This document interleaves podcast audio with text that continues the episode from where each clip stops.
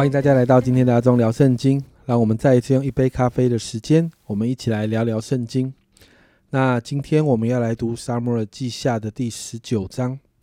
那在十九章里面，我们看到真的要做一个成功的领袖是非常不容易的事情。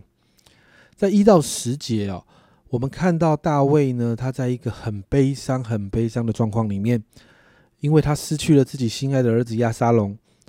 对他而言，大卫他有他自己的情绪是需要去处理的，但另一方面，整个国家也在一个内战混乱的状况里面，因为内战刚结束，整个国家还是乱七八糟的，需要大卫他出来扛起这个国家的责任。因此，约押就来到大卫的面前，来提出建议，要大卫收起悲伤。在六到七节，约押这样说。你却爱那恨你的人，恨那爱你的人。你今日明明的不以将帅仆人为念。我今日看明，若亚沙龙活着，我们都死亡了，你就喜悦了。现在你当出去安慰你仆人的心。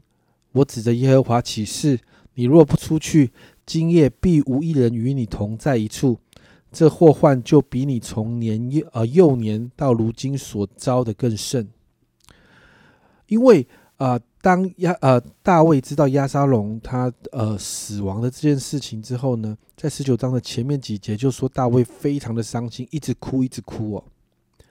所以约押呢就直接的跟大卫谈这件事情。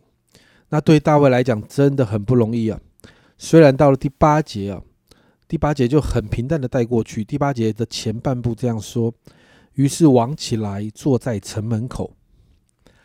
短短的几个字的经文里面，就提到大卫，他就收起他的悲伤，到城门口见百姓。这短短的文字的后面，所带出的是大卫必须为了国家的将来，必须为了这一群百姓，要来压下他的悲伤的情绪。现在家人们，这真的很不容易哦。那接着在十一到十五节，当大卫放下他的情绪，恢复他的精明之后。你看到大卫就先稳住犹大支派，立那个掌握犹大兵权的那个亚玛撒成为元帅，让犹大支派可以归顺。然后大卫面对残存的扫罗家的势力，他仍然以恩慈相待，即使过去在他逃亡的时候对他百般羞辱的那个世美，二十三节这样说：王对世美说：“你必不死。”王就向他起誓，然后。面对欺骗大卫的喜巴，还有被喜巴害的那个米菲波设，大卫的处理方式也不伤害任何人。到二十九节那里说，王对他说：“你何必再提你的事呢？”这是王对米菲波设说的。啊，后面说呢，我说你与喜巴均分地土。啊，这样的处理方式好像也不伤害任何人。然后你看到大卫也恩待跟随他的那个时候在逃亡的时候跟随他的巴西来家。大卫非常清楚的知道，这一段时间就是要来安定民心，所以你看到大卫所做的所有事情，都是出于要安定这个国家，他的动机都是走这个方向来出发的。但就算是当时是这个样子，大卫仍然有还有好多的事要处理，他处理这些很麻烦的事情，但处理完之后，还有很多事情在等着他。四十到四十三节记载了以色列与犹大支派起了争辩。这里说王过去到了吉甲，金罕也跟他过去，犹大众民和以色列民的一半也都送王过去。诶，你看到只有一半，表示还有另外一半是还没有服下来的。以色列众人来见王，对他说：“我们弟兄犹大人为什么暗暗送王和王的家眷，并跟随王的人过约旦河？”犹大众人回答以色列说：“因为王与我们是亲属，你们为何因这事发怒呢？”我们吃了王什么呢？王赏赐了我们什么呢？以色列人回答犹大人说：“按支派，我们与王有十分的情分，在大卫身上，我们也比你们更有情分。你们为何藐视我们？请王回来，不先与我们商量呢？”但犹大人的话比以色列人的话更硬。你看到这里面，因着好像大卫要回来，再一次回到王位上。而在在这个回来的过程里面，到底谁把大卫送回来这件事情，就产生了一些争执。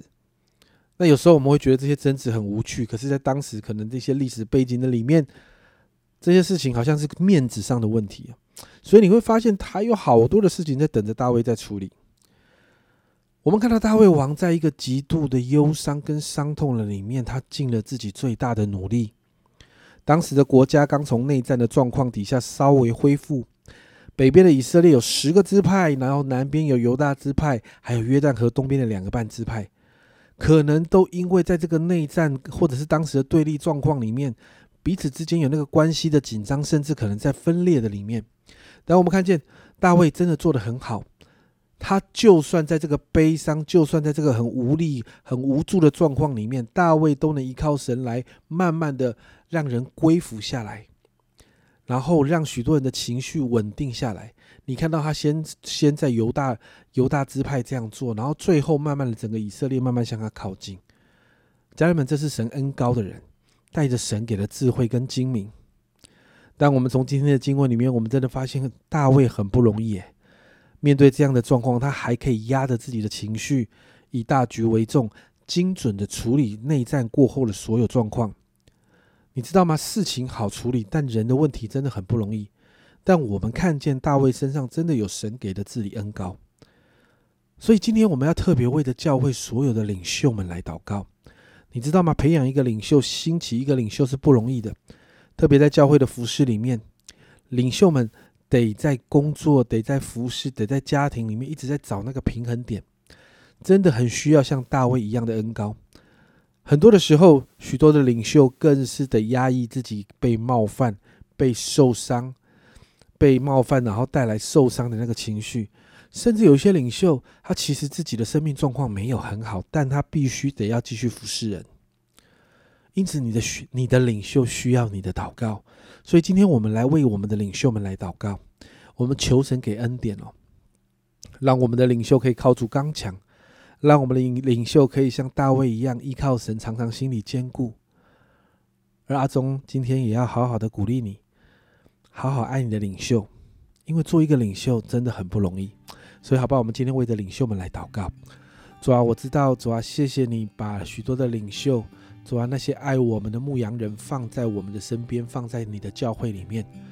主啊，我们知道在牧羊的里面真的很不容易，在治理的里面也非常的不容易。主啊，主啊！但是我们谢谢你在我们的教会里头总是兴起许多的人，就是在这些位置上面。主啊，我们今天为着这些人来祝福。主啊，我求你自己在这个当中。主啊，主啊，你自己要做恩高的工作。主啊，你自己要恢复领袖们他们在许多事情上被冒犯。主啊，他们里面受伤的心。主啊，你自己要恢复。主啊，知道有一些的领袖们常常有时候面对，有时候是自己的工作状况带来的压力，有时候是自己的家庭带来的带来的挫折，甚至在牧养服饰里面，主啊带来的伤害。主啊，有时候许多的领袖，主啊心理的状况也没有很好。主啊，但是他们就是忠心的在你面前服侍。主啊，因此我向你祷告，主啊，主啊，你自己恢复在教会里面许许多多的领袖，特别主，我们为着我们牧养我们、带领我们的领袖祷告，主啊，主，祝福他们，主啊，主，让他们每一天都经历你的恩典，每一天神你亲自对他们说话，主啊，让他们可以依靠你，好像大卫依靠你一样，常常心里坚固。主啊，主啊，你也恩待每一个领袖，他们在生命，主啊，他们在许多的祝福上面都要成为弟兄姐妹的榜样。